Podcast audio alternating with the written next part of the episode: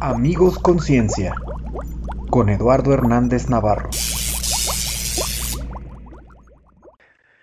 Bienvenidos a un episodio más de Amigos Conciencia en su edición especial durante junio, Ciencia con Orgullo. Y tengo el orgullo de presentar ni más ni menos que a mi gran amiga, la bióloga Vanessa Parra Rivera, quien además de haber estudiado biología conmigo, bueno, una generación arriba que yo, ella tiene mucha experiencia como docente enseñando ciencia a adolescentes. Bienvenida, Vane, ¿cómo estás? Hola, Eduardo, muy bien. Feliz mes del Pride. Happy Pride. Yay. Saludos a toda la comunidad LGBT más. Así es. En esta, pues en esta edición durante junio, pues vamos a tener puros invitados que son tanto científicos y que se y que son parte de la comunidad LGBT más, ¿no? Y pues me interesa en invitarte, Vane, es para que pues primero nos cuentes tu historia y nos cuentes también un poquito acerca de cómo ha sido tu experiencia en el mundo de la docencia. Así que comencemos. Cuéntanos de ti, cuéntanos cómo fue, em, pues cómo fue tu idea o cómo, qué fue lo que te motivó a estudiar la licenciatura en biología. Muy bien, Eduardo. Pues eh, para mí eh, la biología se dio así como de manera muy natural, porque de niña yo andaba siempre afuera, ese era mi, campo de juego, ¿no? Yo prefería andar eh, trepando árboles o corriendo por, por el césped o adentro de, de un río. Y la ventaja era que siempre vivía en lugares con, mucha vegetación. Viví en, Estados Unidos de niña en bosques, en lugares donde había pinos, encinos. Y recuerdo que de niña también pasaba los veranos en casa de mi abuela, que ella es de un pueblo en la Sierra de Sonora, y pues para mí ir a ese lugar era fabuloso porque aparte de que era un pueblito, eh, era un lugar sin electricidad, entonces no había televisión ni nada. Mi única distracción era estar afuera, ¿no? En la naturaleza. Y tenía muchos primos, entonces nos íbamos por ahí a, explorar y a, ver qué había ahí en, en la huerta, en el río. Y ahí empezó como mi curiosidad por los animales, las plantas, ¿no? Y, pasaba horas y horas, incluso me tenían que ir a buscar, ¿no? Porque no regresaba a casa. Entonces pasaba mucho tiempo afuera y, después ya cuando entro a la universidad, bueno, tomé la decisión, quiero regresarme un poco a, la prepa, porque ahí es, tú sabes, cuando tenemos estos eh, test, ¿no? Para saber hacia qué carreras tenemos más eh, orientación y esto. Entonces, a mí me salía siempre psicología, nada que ver. Psicología o comunicación, pero eh, lo que determinó que yo estudiara biología fue precisamente una maestra, eh, la maestra Rogelia Emilia Lozano, que fue mi maestra en el colegio de bachilleres. Ella me daba biología.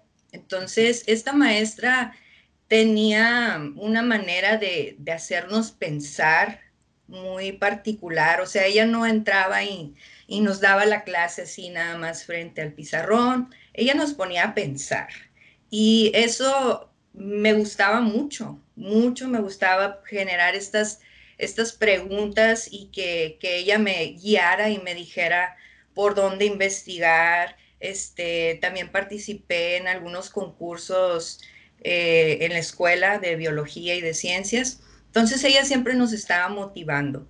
Y cuando se llegó el momento de elegir la carrera, yo sabía que, quería biología. Em, apliqué y, pues fui de las afortunadas en, quedar porque entré a la Universidad de Sonora cuando apenas se abría la segunda generación de biología, entonces aceptaban a muy pocos alumnos. Y, pues quedé y fascinada, ¿no? Aunque sí le batallé al principio, déjame contarte que estuve a punto de dejar la carrera en el primer semestre. Sí, em, se me hacía muy, muy pesado porque pues vienes de un sistema eh, que no te preparan realmente para lo que viene en la universidad. Y, uno no tiene la idea tampoco de cómo realmente se hace la ciencia, porque pues en, nuestras escuelas públicas, bachilleratos, secundarias, pues a veces ni siquiera hay laboratorios, ¿no? Entonces, claro. de repente entrar a la universidad y y ver que tenía que en la mañana tomar mis clases regulares y en la tarde los laboratorios. Pasaba todo el día en la escuela y el poco tiempo que me quedaba era en la biblioteca. Realmente estuve así a punto de, explotar por el burnout y quería dejar la carrera, pero pues hablando con mis papás, eh, sobre todo mi, papá que también es docente, él me invitó a que continuara y me dijo que, que pues que le diera chance, ¿no? Que esto era normal, porque pues él también da en, universidad y él da en los primeros semestres también y me decía, esto es algo muy común, tú tranquila, va a pasar.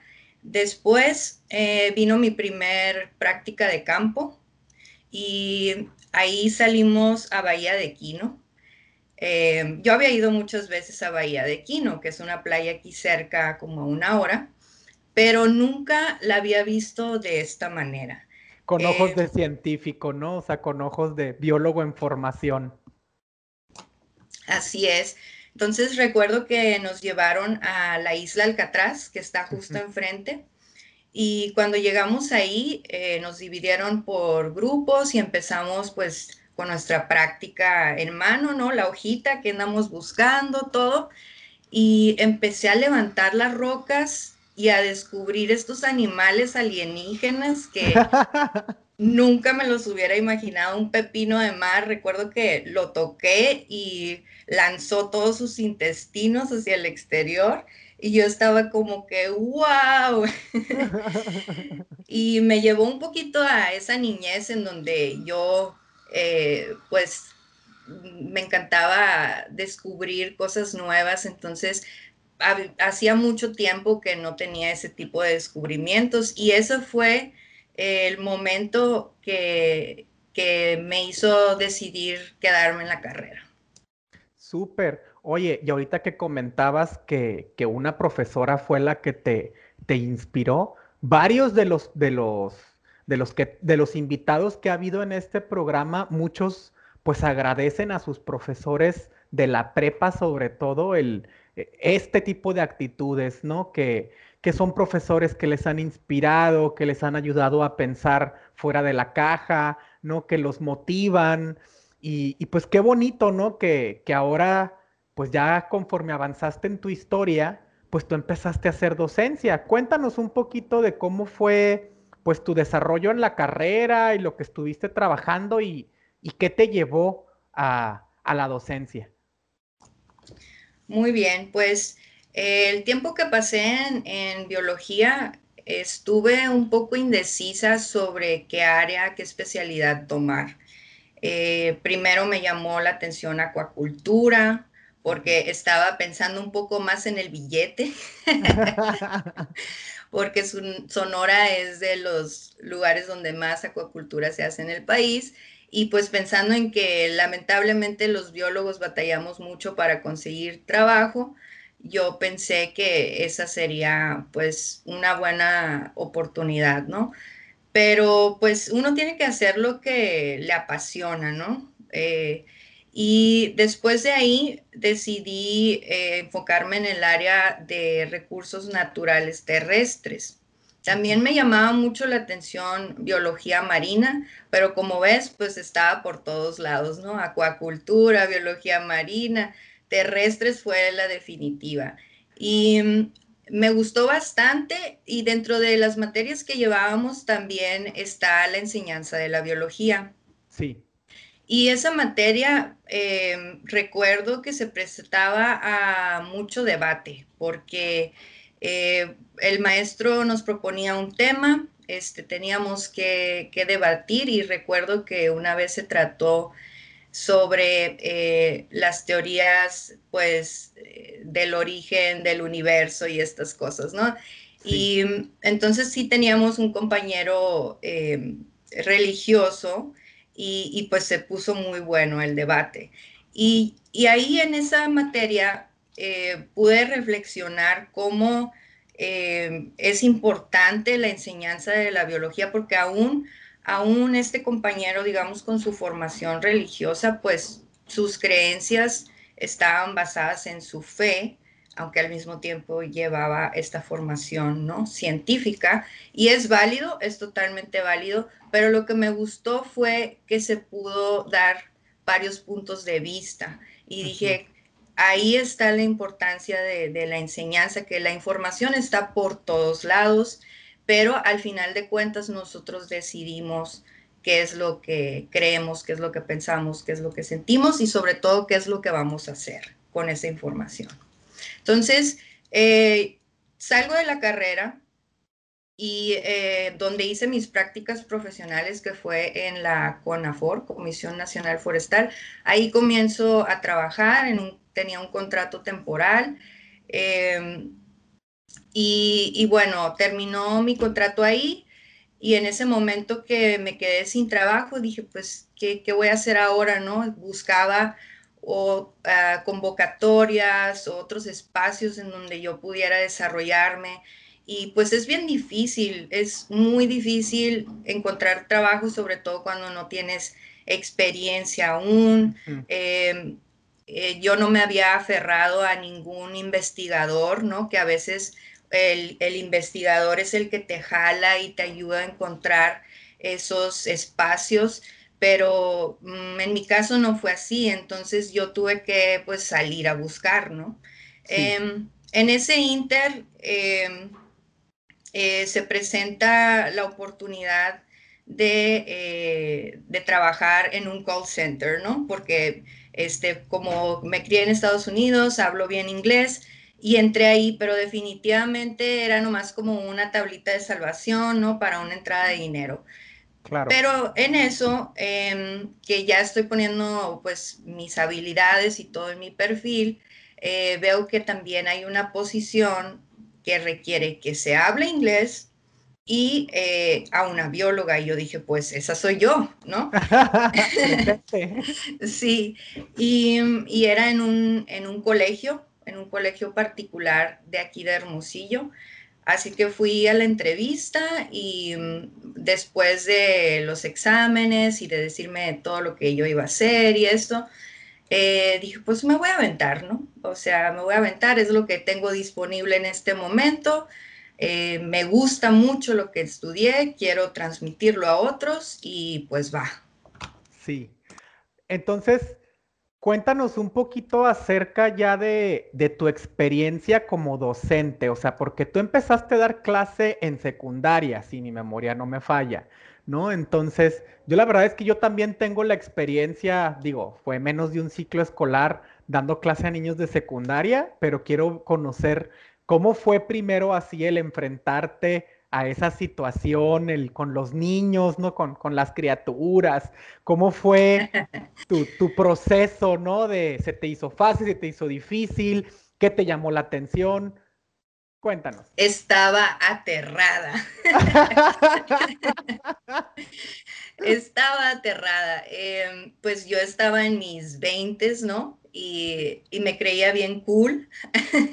Entonces entro a un, a un salón de niños de primero de secundaria y todos gritando, brincando, jalándose, comiendo, otros dormidos, o sea, parecía la jungla ahí, ¿no? Además, que la que fue mi coordinadora en ese momento me lanzó una bola curva, porque ella sabía que yo no tenía experiencia eh, como docente, sí había dado talleres y pláticas a niños y jóvenes, pero no, no había estado frente a grupo eh, impartiendo pues la materia y dominando. Siempre había como que la maestra y yo dando el taller, ¿no?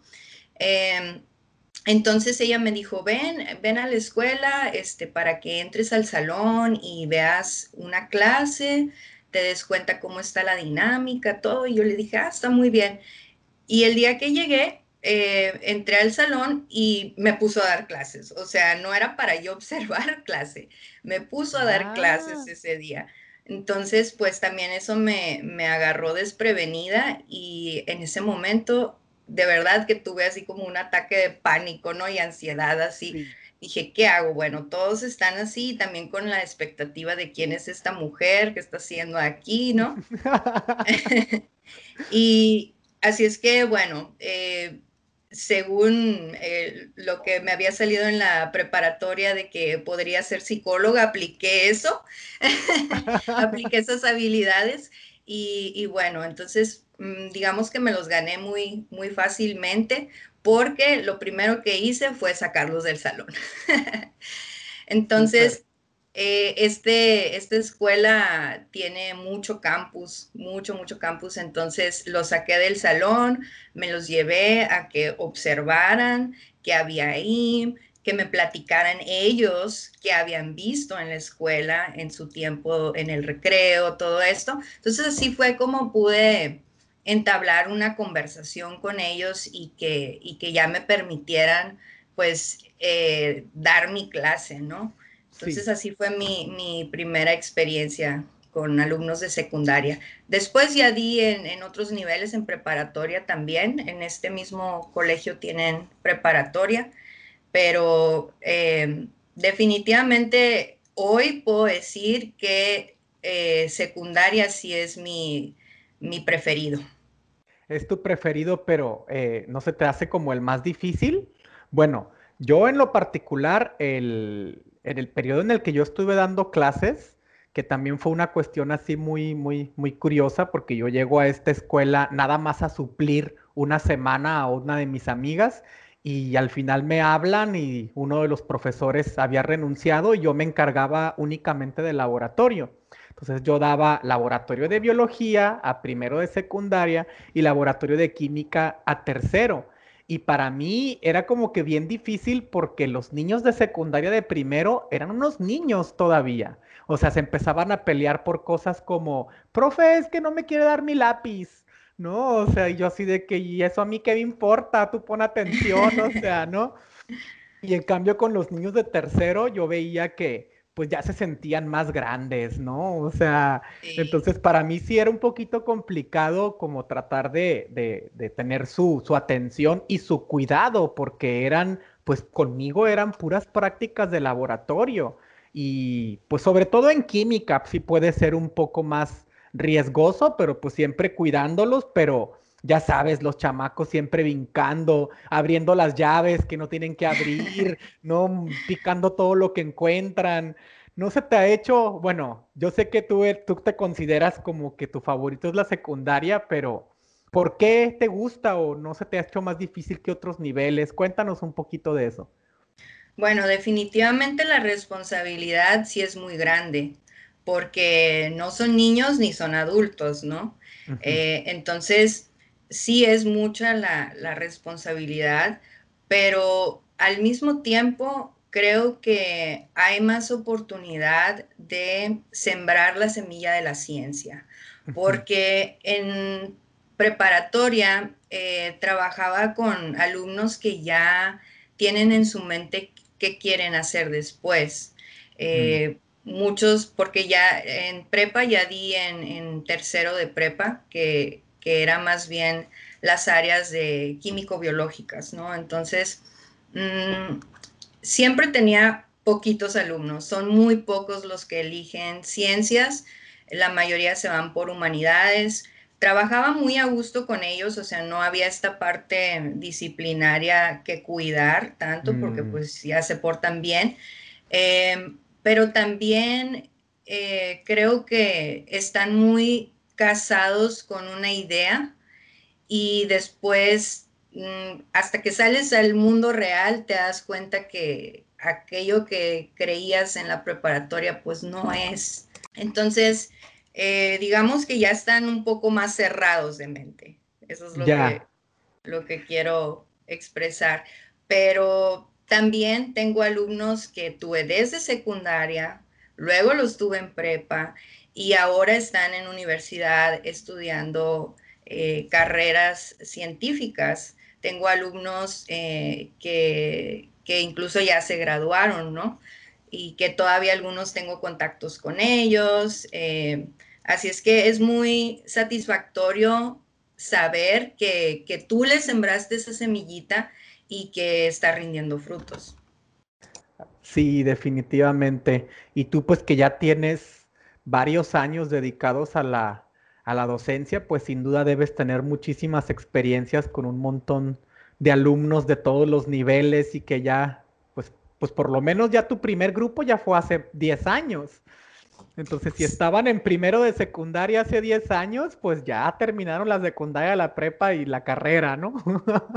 Así es. Fíjate que, eh, bueno, este año sí cumplo 10 años que empecé como docente y, pues me siento mucho más fuerte que ese día que me aventaron al ruedo, em, porque también algo muy, muy importante es la capacitación, la capacitación docente.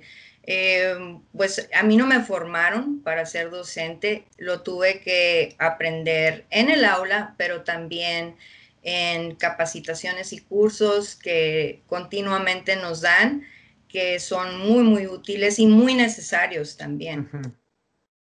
Sí. Entonces, em, este, eso es algo que sí agradezco del, tiempo que estuve en este colegio particular porque nos ofrecían mucho, mucha capacitación y yo la aproveché toda. Excelente. Sí, yo, yo de hecho, pues si recuerdas, yo alguna vez, pues cuando yo estaba en mi etapa de docente de niños de secundaria, pues yo acudía a ti por consejo, ¿no? Así como que es que no sé cómo hacerle con esto, no sé si esto que hice fue correcto, no sé si, ¿no? Y, yo me daba cuenta que, que tú me platicabas varias experiencias, pero tú tenías muchísima imaginación para hacer actividades, para hacerles dinámicas, cosas así. Incluso yo tuve una alumnita en primero de, de secundaria que estuvo unos meses en la escuela en la que tú estabas y te conocía. Entonces yo me acuerdo que ella me decía así como que, conoce a Miss Vanessa, es que Miss Vanessa y que no sé qué, y empezaba, se le iluminaba la carita y de que es que nos tocaba con la guitarra y esto. Y yo me quedaba así como que, no, mijita, pues, pues conmigo no va a ser así, ¿verdad? Yo no tengo, yo no tengo esas habilidades de ponerme a tocar la guitarra para que te concentres en la célula, ¿verdad? Sí, mira, yo creo que esa es la parte difícil para nosotros, ¿no? Porque eh, nos forman en, la universidad, nos llega mucha información y bajarla al nivel de, estas mentes, ¿no? Sí. Tenemos que, pues, emplear la, la creatividad y sobre todo conocerlos a ellos, sus intereses particulares, para por ahí meterse uno y, venderles esta idea, ¿no? Em, lo fabuloso de la ciencia es que se aplica a todo. Entonces, yo podía encontrar muchos ejemplos, eh, muchas actividades para aplicarlo de forma divertida, aparte de todos los, recursos que, hoy tenemos en Internet, ¿no? Em, y cómo ha ido cambiando también la, pedagogía. Entonces, eh, los métodos de enseñanza se están eh, reformando, eh, se toman ejemplos de otros países, se utiliza lo que se puede, ¿verdad? Con lo que contamos, pues para, para impartir las materias y para lograr los aprendizajes en los alumnos. Entonces, sí, yo hago circo y maroma y teatro en mis clases, ¿no? Para tener a los alumnos enganchados y al mismo tiempo que ellos generen sus propias preguntas, porque creo que algo que, que pasa muy frecuentemente en un aula es que siempre estamos contestando preguntas que los alumnos no se hacen. Entonces, nosotros debemos de que ellos generen sus propias preguntas para entonces nosotros abordarlos, porque te dicen el ciclo de Krebs, o sea, ¿cuándo se les iba a ocurrir preguntar algo sobre el ciclo de Krebs, no? Entonces, más bien es es eso, es la, el análisis crítico, es el generar el interés, la creatividad, eh, eh, pues el primer paso del método científico nosotros sabemos que es la observación, y eso es lo primero que yo hago con ellos para que de ahí salgan las preguntas. Oye, pues qué interesante que apliques esto, porque yo creo que también depende mucho de los estilos de enseñanza. A lo mejor, pues, por ejemplo, nosotros estamos ya más acostumbrados o no nos acordamos de cómo nos enseñaban ciencia en un nivel más básico, pero como que estamos ya acostumbrados a que llegue el profesor y se ponga en el pizarrón o en el proyector o en los acetatos para los que estamos ya medio rucos. de este, y que empiece, ¿no? Así la célula, la célula, la célula, la célula, ¿no? Entonces, al final, como que nos falta a lo mejor esta, esta dinámica, ¿no? De, de, de, desde niños empezarnos a preguntar cosas y empezar a ver, pues, que muchas de estas cosas, pues, tienen, tienen una solución o una explicación, o por lo menos una explicación por ahora, ¿no? Hasta donde, hasta donde el entendimiento nos, nos permite. Así es. Exactamente. Eh, fíjate que em, hay un contenido que se tiene que cubrir, o sea, hay un programa, eso en cualquier lugar, pero cuando tú estás en el aula, pues es tuya. Entonces, tú, tú puedes ser flexible en algunas cosas, eh, puedes también eh, voltear la situación, de hecho eso es lo, lo ideal, que uno sea solamente el, facilitador, ¿no? Y que los alumnos sean los que, los que estén en control de su propio aprendizaje. Y em, hoy hay muchísima información acerca de los diferentes estilos de aprendizaje. Em, también sabemos que, que, en ese nivel, sobre todo en secundaria, que es cuando pues están pasando por una de las etapas más difíciles, hay veces que aunque haga circo y maroma y teatro, eh, el chico o la chica pues simplemente traen una pésima actitud, un desánimo eh, o desenfocados o traen problemas de aprendizajes eh, desde, desde más atrás, desde la primaria. Entonces, em, como te digo, es conocer también a tus estudiantes, sus intereses, eh, sus situaciones en casa, que, que si bien no, no nos metemos demasiado, pero sí tratamos de entender el contexto para ahora sí que, como dicen, no dar una atención personalizada, pero es cierto, y esto lo hacemos con cualquier humano. Eh, gente que conocemos, pues platicamos con ellos, vemos a qué se dedica, cualquier tipo de relación humana implica el conocerlos. Entonces, no es la excepción con un docente y un alumno. Y, pues pienso que, que, a partir de esto uno ya puede aplicar ciertas estrategias eh, en el aula y sacar adelante a tus alumnos sabiendo, sabiendo que no todos aprenden al mismo ritmo, no todos eh, van a, captar ese, aprendizaje esencial y, no pasa nada, ¿no? O sea, em, ¿cuántas cosas tú recuerdas de lo que aprendiste en la primaria? O bueno, quizás no seas un buen punto de referencia porque tienes excelente memoria.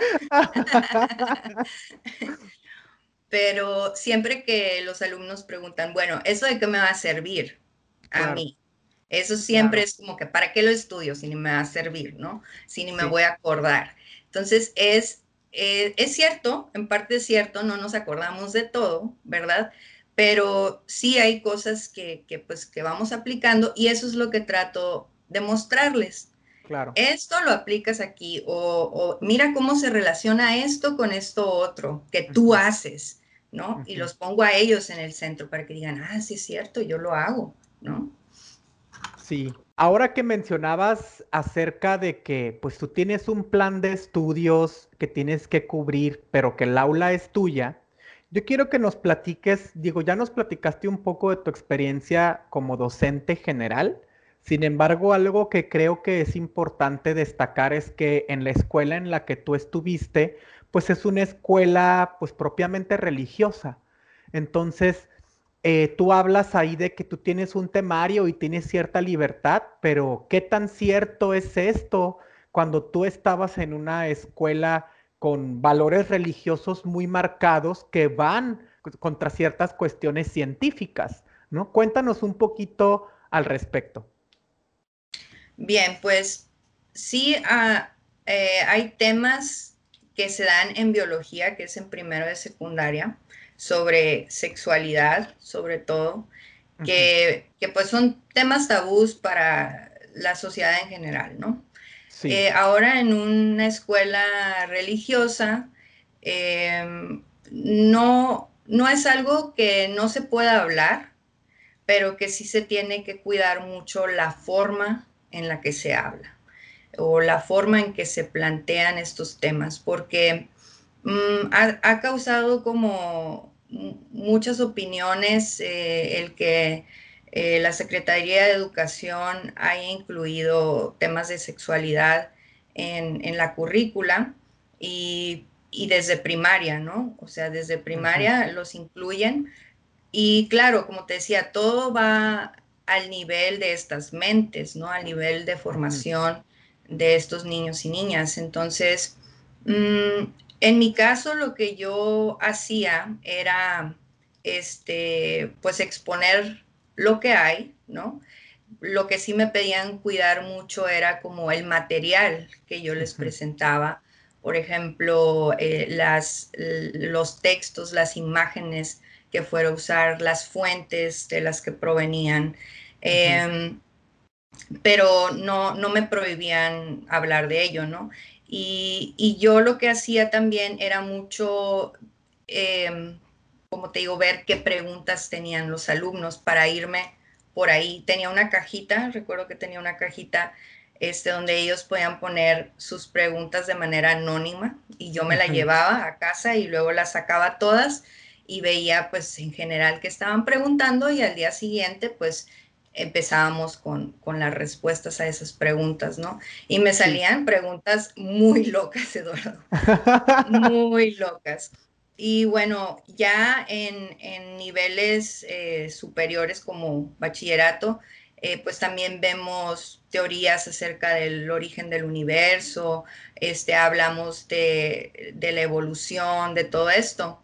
Entonces, yo siempre les exponía lo que existe, lo que se sabe hasta el momento, ¿no? Que al final de cuentas son teorías y ellos con, con la información, sus argumentos, ya podían ellos elegir en qué creer. Entonces, yo no trato de imponerles nada.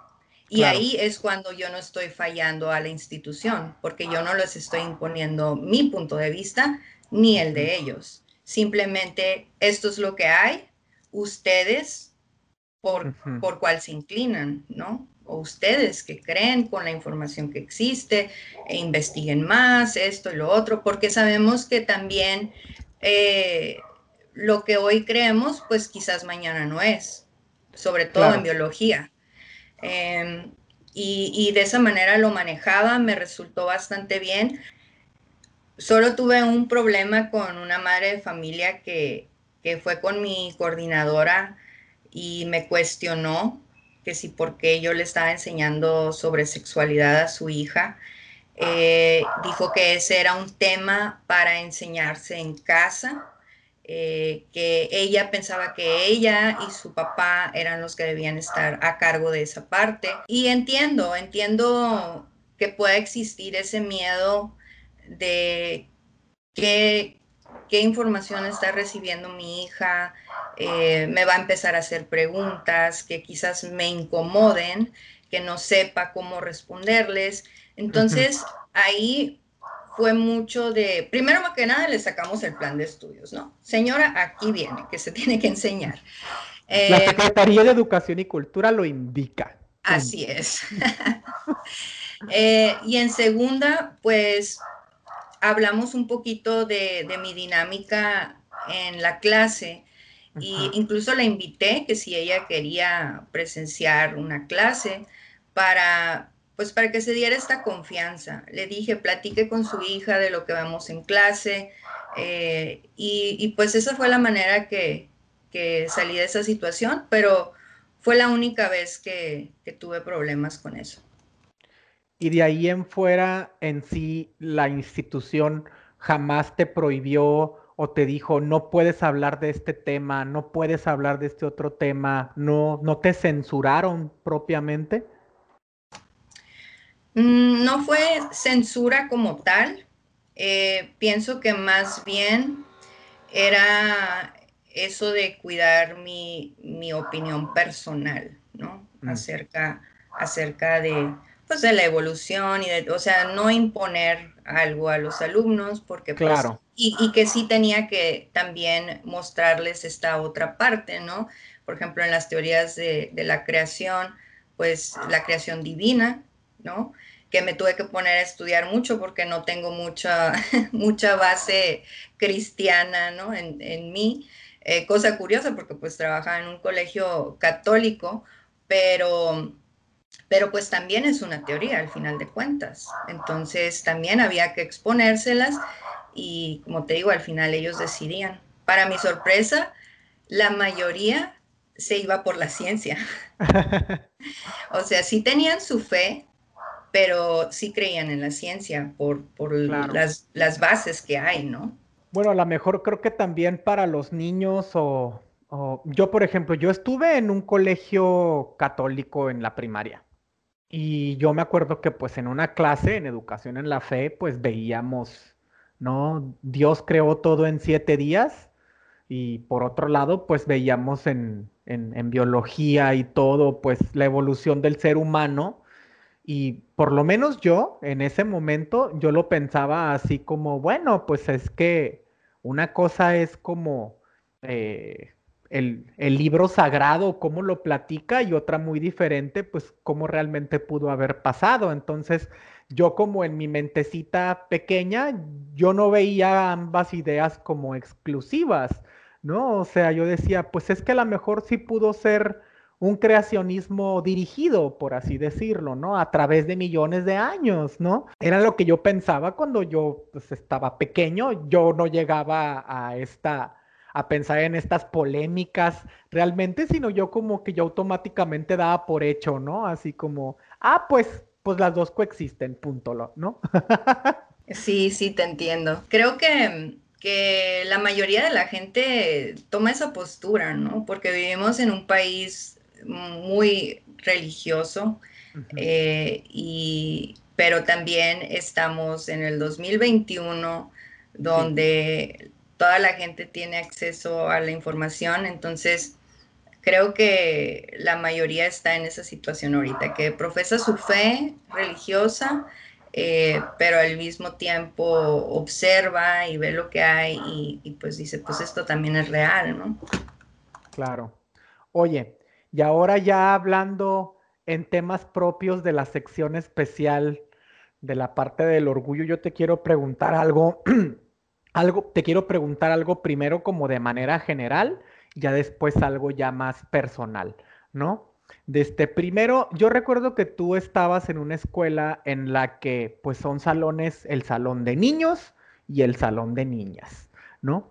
Y con respecto a, a, todo esto, pues, eh, de los géneros, de los sexos, de las manifestaciones de género, etcétera, mi pregunta propiamente es, ¿Tú qué opinas acerca de esta división en cuanto a la educación? ¿Tú veías alguna diferencia? ¿Crees que era necesario o que no era necesario? ¿O veías alguna inclinación eh, por el hecho de que tuvieras un salón de puros varones y otro salón de puras niñas, ¿no? Pues mi lado científico entraba ahí, ¿no? Para hacer las comparativas definitivamente entre dos grupos de estudio, digamos. Eh, sí es muy diferente. Eh, las, sabemos que las, las actitudes de las niñas, eh, sus gustos y todo son muy diferentes a los de los niños, sobre todo pues en secundaria. y también la maduración es, es muy diferente. Yo entraba al salón de, de, niños de primero de secundaria y los encontraba jugando con carritos, ¿no? Y luego iba al salón de las niñas y me decían, Miss, ¿qué les dicen los niños de nosotros? ¿No? Ellas ya pensando en los niños. y les decía, nada, ellos están jugando con carritos. no piensan en ustedes. Entonces, em, pues sí, es muy, muy diferente. Em, en esta parte de la sexualidad, de enseñar sobre temas de sexualidad, eh, me tocaba también que, pues las niñas carecían de información en comparación con los niños, ¿no? y, también podía ver que, que las niñas eran más tímidas para hablar de estos temas que los niños. Los niños eran mucho más preguntones. Entonces, las niñas eran maduras en algunas cosas y los niños en otras, ¿no? o, más atrevidos en otras cosas. Eh, sus tipos de preguntas eran muy diferentes también.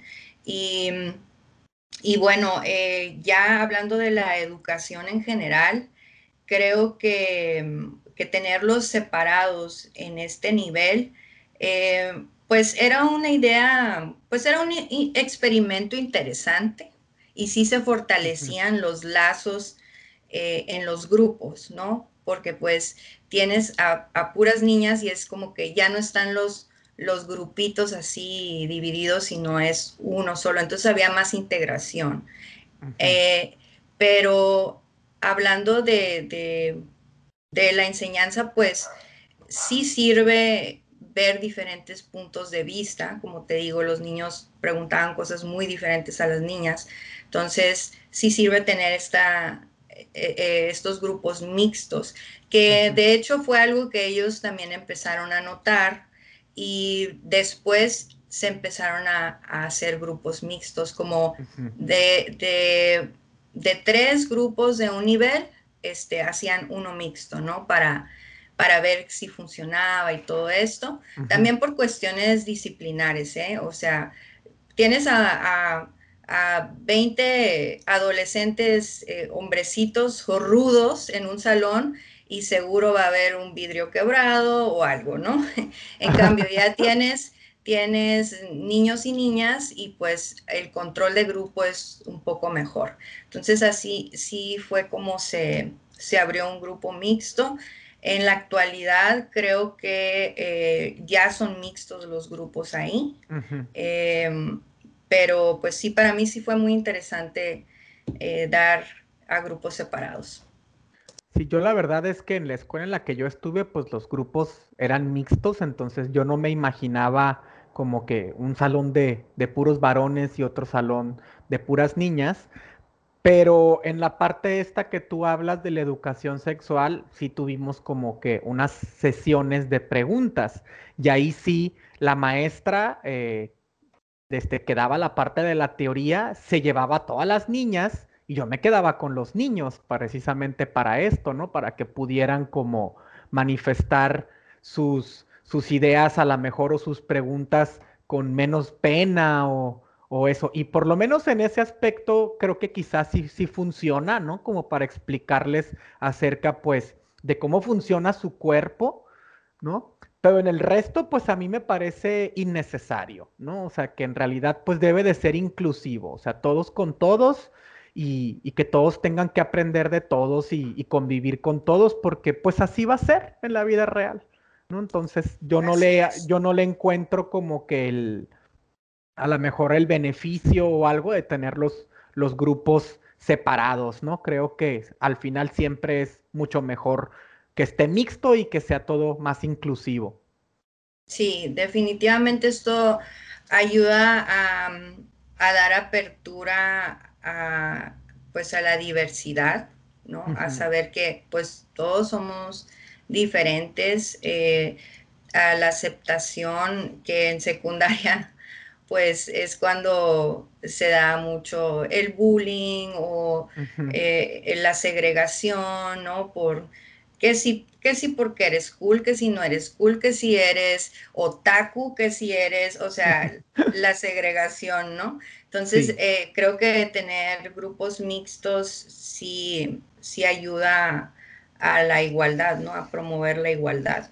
Sí, claro. Desde, por otro lado, yo sí, mm, bueno, lo que yo pude observar cuando yo estaba dando clase, en, y yo nada más hablo de, de esa experiencia de un solo ciclo en una escuela en particular, a mí me pareció que desde el punto de vista de la diversidad y de todo esto, de la representación, también obviamente tienen que ver los medios y todo, pero ya ese tipo de cosas, la cuestión es así de, definir sus, sus, orientaciones o sus preferencias desde que están mucho más pequeñas, ya hay mucho más apertura, por lo menos en, el, en los grupos con los que yo pude convivir, ahí me tocó ver pues una dinámica muy diferente en cuanto a todo, desde la cuestión del machismo, desde la cuestión no de la diversidad, que ya es muy diferente a como cuando yo estaba estudiando, ¿no? Que yo era un chamaco. Entonces, tú cuéntanos un poquito de lo que has observado acerca de cómo ha cambiado el ambiente para los estudiantes que, que quizá todavía no, no se definen o ya están definidos como parte de la comunidad LGBT más? Sí, definitivamente hay más aceptación, más apertura. Es increíble todo lo que los niños saben, lo que hablan. Eh, y, me atrevo a decir que lo hacen con mucho más corazón y, madurez que muchos adultos. Eh, porque mm, creo que los medios han tenido mucho que ver, ¿no? Cada vez vemos más películas, series en donde vemos la representación de la comunidad gay. Eh, entonces, para ellos ya lo ven como algo natural, ¿no? Eh, y no es que se promueva, o sea, no les estás diciendo tienes que ser gay o tienes que ser lesbiana o, está cool serlo, ¿no? Sino más bien creo que es, existimos, ¿no? Claro. Entonces. Existimos y está bien. Ajá. ¿no? O sea, hay, hay diversidad en todo y, está bien, ¿no? El hecho de que ya haya hasta eh, dibujos animados en estas casas productoras tan importantes donde pongan eh, pues hasta parejas homoparentales, papás, así dos papás para uno de los protagonistas, cosas así, pues eh, esa visibilidad creo que influye en que se vea como algo positivo y no como algo que debe de ser perseguido, castigado, ¿no? O señalado. Así es. Aparte que yo creo que mm, los adolescentes se enfocan más en, esta parte de la personalidad y no tanto en lo sexual, ¿no? Porque como adultos eh, se nos discrimina mucho por ser homosexuales porque tienen en su mente, están pensando, eh, qué asco, ¿no? O sea, están pensando en algo sexual, ¿no? Que ellos no harían. Entonces, y los niños no piensan así. O sea, ellos ven a la persona por quien es, por cómo se ve, por cómo, cómo te trata, ¿no? Entonces eso me gusta mucho de trabajar con adolescentes que eh, son muy nobles, o sea, sí son rebeldes y todo esto, pero en realidad tienen un muy buen corazón todavía. O sea, creo que ya a medida que vamos creciendo y que se nos van poniendo estas limitantes, es donde empieza la represión, en donde empieza la discriminación, em, el odio, ¿no? Y no digo que no pase en secundaria, o sea, claro. yo he visto ejemplos, eh, sobre todo en escuelas de Estados Unidos, que, que, o sea, pasan cosas horribles horribles con, con niños queer, ¿no? Con, con personas que son abiertamente gays, eh, incluso pues docentes también, que los han corrido, que, que no debería de ser, ¿no? O sea, no, es, no. es, eh, y no es la causa que ellos te dicen que te están corriendo por eso, pero, pero tú sabes que sí lo es. Entonces, eh, sí pasa, pero creo que pasa mucho más en adultos. Y, también veo que los padres de familia em, también ya tienen más entendimiento eh, cuando un, hijo se acerca a ellos y empieza a hablar de estas cosas de, orientación sexual y todo, em, sí veo que hay un poquito, poquito más de apertura por parte de los padres de familia, porque los que son padres ahorita son de tu generación y la mía, ¿no? Los que son padres de, de, mis alumnos, digamos. Entonces es gente que está en sus 30, en sus 40, ¿no? Y que a nosotros sí nos tocó eh, como ver estos movimientos eh, de la comunidad, eh, quizás, digamos, pues no los que iniciaron todo el movimiento, pero sí nos han tocado ver más y más activismo. Entonces, sí hay más apertura. En la generación de mi mamá, de mis abuelos, yo creo que ahí sí era mucho más restringido, ¿no? Y a medida que nos vamos atrás, más y más. Entonces, imagínate los adultos que ellos van a ser.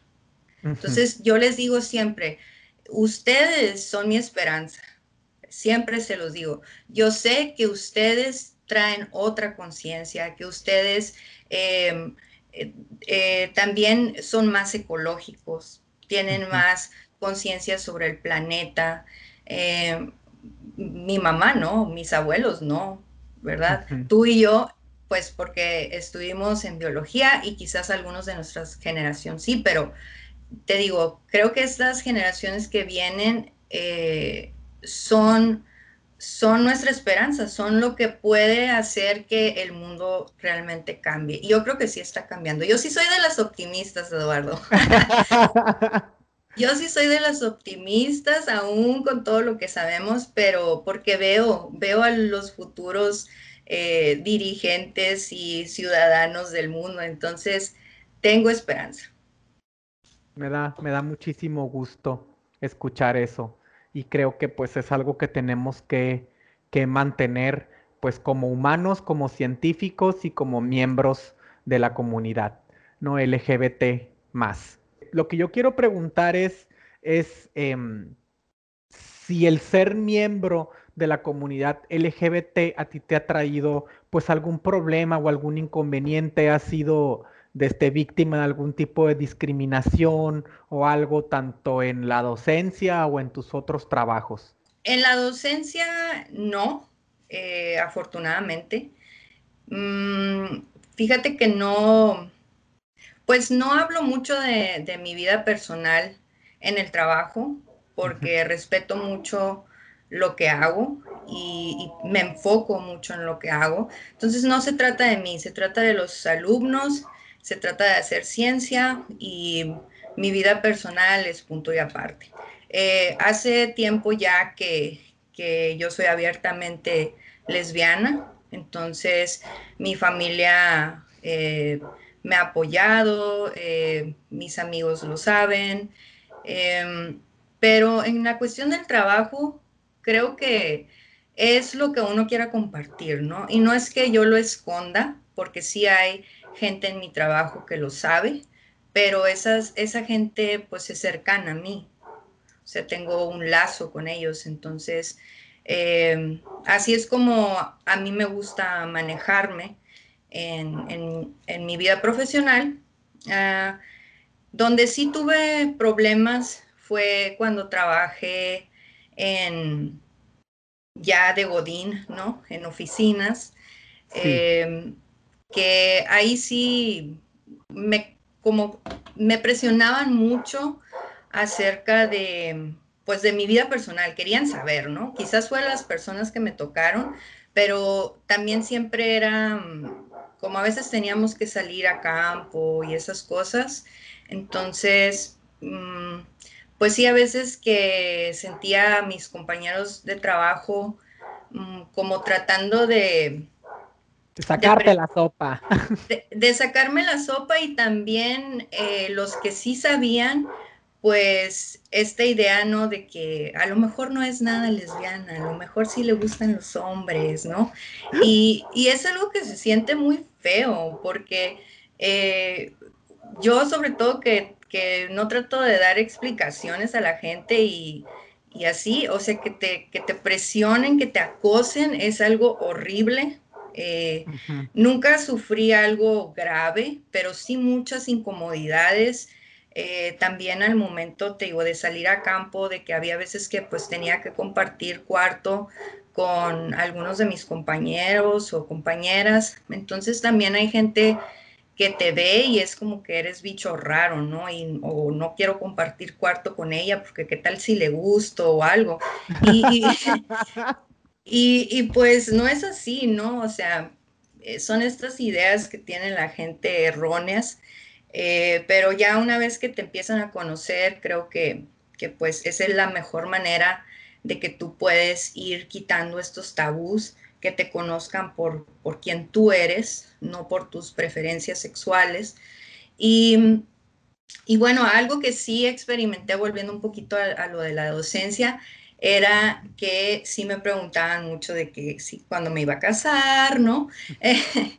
tuve una, una compañera que incluso me regaló un, librito que era para rezar, ¿no? Para pedir por tu compañero, o sea, que me llegara un buen hombre.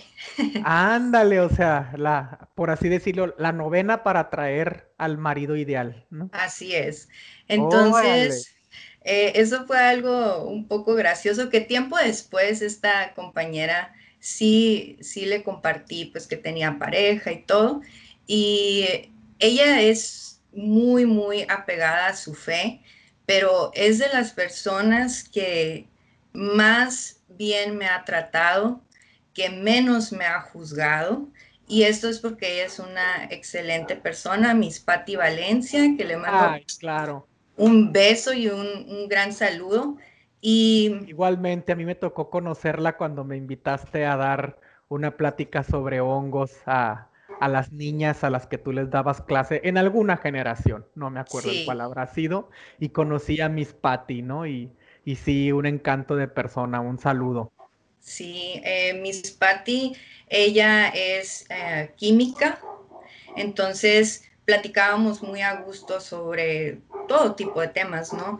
Y y ella, te digo, es muy, muy religiosa, es muy, apegada a su fe. Ella es una persona que vive su cristianismo. Entonces, ella eh, no juzga y, eso es lo que, lo que a mí me gusta encontrar en las personas, que, que las personas te vean a ti por quien eres. Eso es lo que, lo que debe de ser, por tus acciones, hablan más que, tus palabras o, las ideas que puedan tener, ¿no? Entonces, eso fue la única experiencia que tuve. Eh, ya después nos reíamos de eso, ¿no? Del, del grito. Se lo pasé, se lo pasé a alguien más, como que esto no me va a servir a mí. Pero eh, fuera de ahí, este, te digo, ya trabajando en instituciones gubernamentales, ahí sí sentí más la, presión o el acoso por, por ser abiertamente gay. Digo, dentro de lo que cabe, pues qué incómodo estas, estas experiencias que nos compartes, pero afortunadamente no has tenido una, una experiencia totalmente negativa de discriminación o de algo así grave. ¿no? Digo, este acoso no es como que se deba de normalizar, ni que digamos, ay, no pasa nada. Obviamente no debería de haber necesidad de que tus compañeros de trabajo te estén acosando por, por saber con quién diantres pasas las noches, pero, pero dentro de lo que cabe tu experiencia no ha sido del todo negativa. Afortunadamente no, y creo que tiene mucho que ver eh, también cómo yo me manejo, las personas con las que yo convivo. Eh, trato de ser inteligente en esa parte, porque sí sé que, existen muchos peligros también para la gente de la comunidad. Eh, me siento afortunada de vivir en un, país donde no te maten por ser lesbiana, por ser gay, em, donde tú puedas vivir con tu pareja, donde, donde puedas eh, tener una familia, donde puedas adoptar hijos, donde te puedas casar. Creo que ahí la llevamos, ahí la llevamos. todo esto que mencionas pues suena muy generalizado y no lo es, ¿no? O sea, no te puedes casar en todos lados, sí hay tasas altas pues de, de crímenes de odio, ¿no? Pero dentro de lo que cabe no está penalizado como en setenta y tantos países donde es un crimen no ser heterosexual, ¿no? O sea, aquí que no se castiga con muerte. Exacto, con cárcel o muerte, ¿no? Entonces, eh, o sea, sí suceden estos crímenes de odio en México, no lo podemos negar, y en todo América y en todo el mundo, desafortunadamente pero no está penalizado por la constitución, por así decirlo, aunque luego se pasa en la constitución por el arco del triunfo. Pero, pero bueno, pasos, paso a paso vamos a llegar a un, a un país pues más diverso y, y más inclusivo. Sí, que así sea. Bueno, Vane, y por último, la pregunta que siempre le hago a mis científicos invitados, que nos cuenten un poco acerca de su perspectiva religiosa o espiritual, o si tú te consideras atea. Cuéntanos un poco sobre ti en ese aspecto. Ok, pues yo siempre he sido una persona muy curiosa eh, y, y, sí he estado en, en, búsqueda de como de este algo que nos trajo aquí, existe o no un ser superior, ¿no? Eh, yo en, mi, familia em, no somos practicantes de, ninguna religión. Digo, todos te van a decir que son católicos, pero pues nadie es practicante realmente. Em, entonces a mí nunca me inculcaron eh, una religión, y, pero yo siempre tuve la curiosidad y pude explorar en diversas eh, iglesias, em, conocer la doctrina de diferentes iglesias em, para pues finalmente formar mi propio criterio, ¿no? Em, cuando estuve en el colegio católico aprendí mucho acerca del catolicismo, que era eh, un área pues inexplorada para mí o una religión inexplorada. Eh, pero, como te digo, me, encontré con excelentes personas que sí vivían su cristianismo. Em, y ahorita en este punto, em, yo pienso que me inclino más hacia el budismo. Me gusta mucho el budismo. No puedo decir que soy budista, pero me inclino mucho hacia el budismo porque eh, Buda fue un, una persona pues común y corriente que también eh, se hacía muchas preguntas, practicaba meditación eh, y, dejó enseñanzas para pues llegar a la iluminación propia, ¿no? No es como eh, esto debes de seguir para hacerlo tal cual, pero más bien te invita, te invita a que tú a que tú busques y a que tú alcances la iluminación por ti mismo, ¿no? Em, pero... Aprovechando una crisis existencial que tuvo eh, O sea, tuvo una crisis existencial, aventó todo, se escapó y se fue a vivir la vida y a un camino de autoconocimiento, ¿no? Y que le llevó a la iluminación. Así es. Y también, eh, pues he he podido ahora estudiar un poco más de la cosmovisión de algunas culturas indígenas y, pues integrar toda esa información para, para tener, digamos, como mi propia doctrina filosófica espiritual. Y no, no voy a formar una secta. Eh, pero pues es tomar un poquito de aquí, de allá, qué es lo que se siente bien, en uno, ¿no? Que es, eh, eso yo creo que es la fe, lo que tú sientes, lo que tú vives, ¿no? Estar alineada en, tu, en tu pensar, en tu sentir, en tu actuar. Entonces, por eso he tomado un poquito de aquí y de allá, pero digamos de las religiones principales eh, que existen en el mundo, me inclino un poco más hacia el budismo. Entiendo, súper. Pues muchísimas gracias, Vane, por habernos regalado un poquito de tu tiempo y de tu experiencia como científica, como docente, como miembro de la comunidad, como humano, a final de cuentas. Una experiencia humana en este plano de la realidad. Por último, no sé si gustes dejar a lo mejor un correo o una red social por si alguien tiene dudas o quiere apoyarse en algo con respecto a la docencia de la ciencia o algo así. Sí, Eduardo, eh, te puedo dar mi correo. Eh, puedo compartirles a, todos aquellos que estén dando eh, ciencias a nivel secundaria, pues algunos tips ahí o material ¿no? que, puedan utilizar en, clase. Mm, mi correo es vanessa con doble s punto barra r de rivera arroba gmail.com. Y bueno, también quiero agradecerte por invitarme a tu podcast. Soy fan, ya he escuchado todos los episodios y, y, me he vuelto fan de algunos de tus invitados también. Entonces, me alegra mucho estar aquí hablando de, de la docencia, porque creo que ahí es donde empezamos todos en la escuela, ¿no? Ahí empezamos y ahí es donde se siembra la semilla, ahí es donde podemos nosotros también reconocer nuestras habilidades para pues explotarlas para el bien de la humanidad, ¿no?